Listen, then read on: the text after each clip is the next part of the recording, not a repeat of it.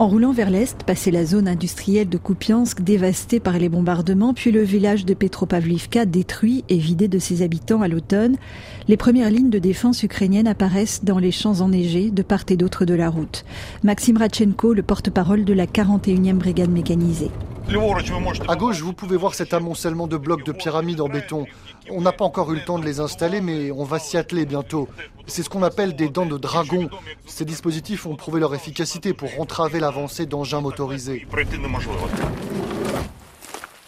Dans un abri souterrain proche des lignes de défense, les bruits sourds des combats parviennent jusqu'au dortoir plongé dans le noir.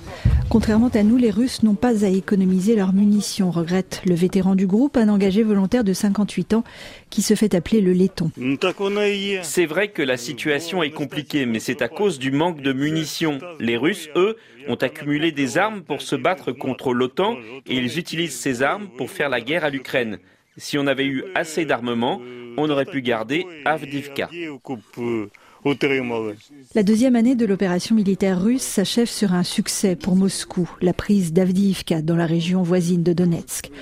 Même si ces gains russes sont modestes, pour les soldats ukrainiens fatigués, la foi en une victoire prochaine s'amenuise, raconte un autre membre de l'unité, 45 ans, qui répond au surnom de Baton. L'an dernier, on ressentait plus d'euphorie. On avait l'impression qu'il fallait encore tenir un tout petit peu et que ce serait sur le point de se terminer. Mais aujourd'hui, avec toutes ces informations négatives, on a l'humeur moins joyeuse. Bien sûr, on est fatigué, ça fait deux ans. J'ai aussi combattu en 2014-2015. Mais les choses étaient plus claires. On servait pendant un temps donné et ensuite, on était remplacé par de nouvelles personnes. Aujourd'hui, c'est plus possible. J'aimerais que tout cela se termine ou que du moins ça se stabilise d'une manière ou d'une autre. Je comprends que terminer est un bien grand mot. Quant à la victoire, on n'a pas les ressources nécessaires pour gagner face à un ennemi qui possède bien plus d'hommes et d'armes que nous. Mais on va continuer à tenir. Qu'est-ce qu'on peut faire d'autre? On n'a pas beaucoup le choix.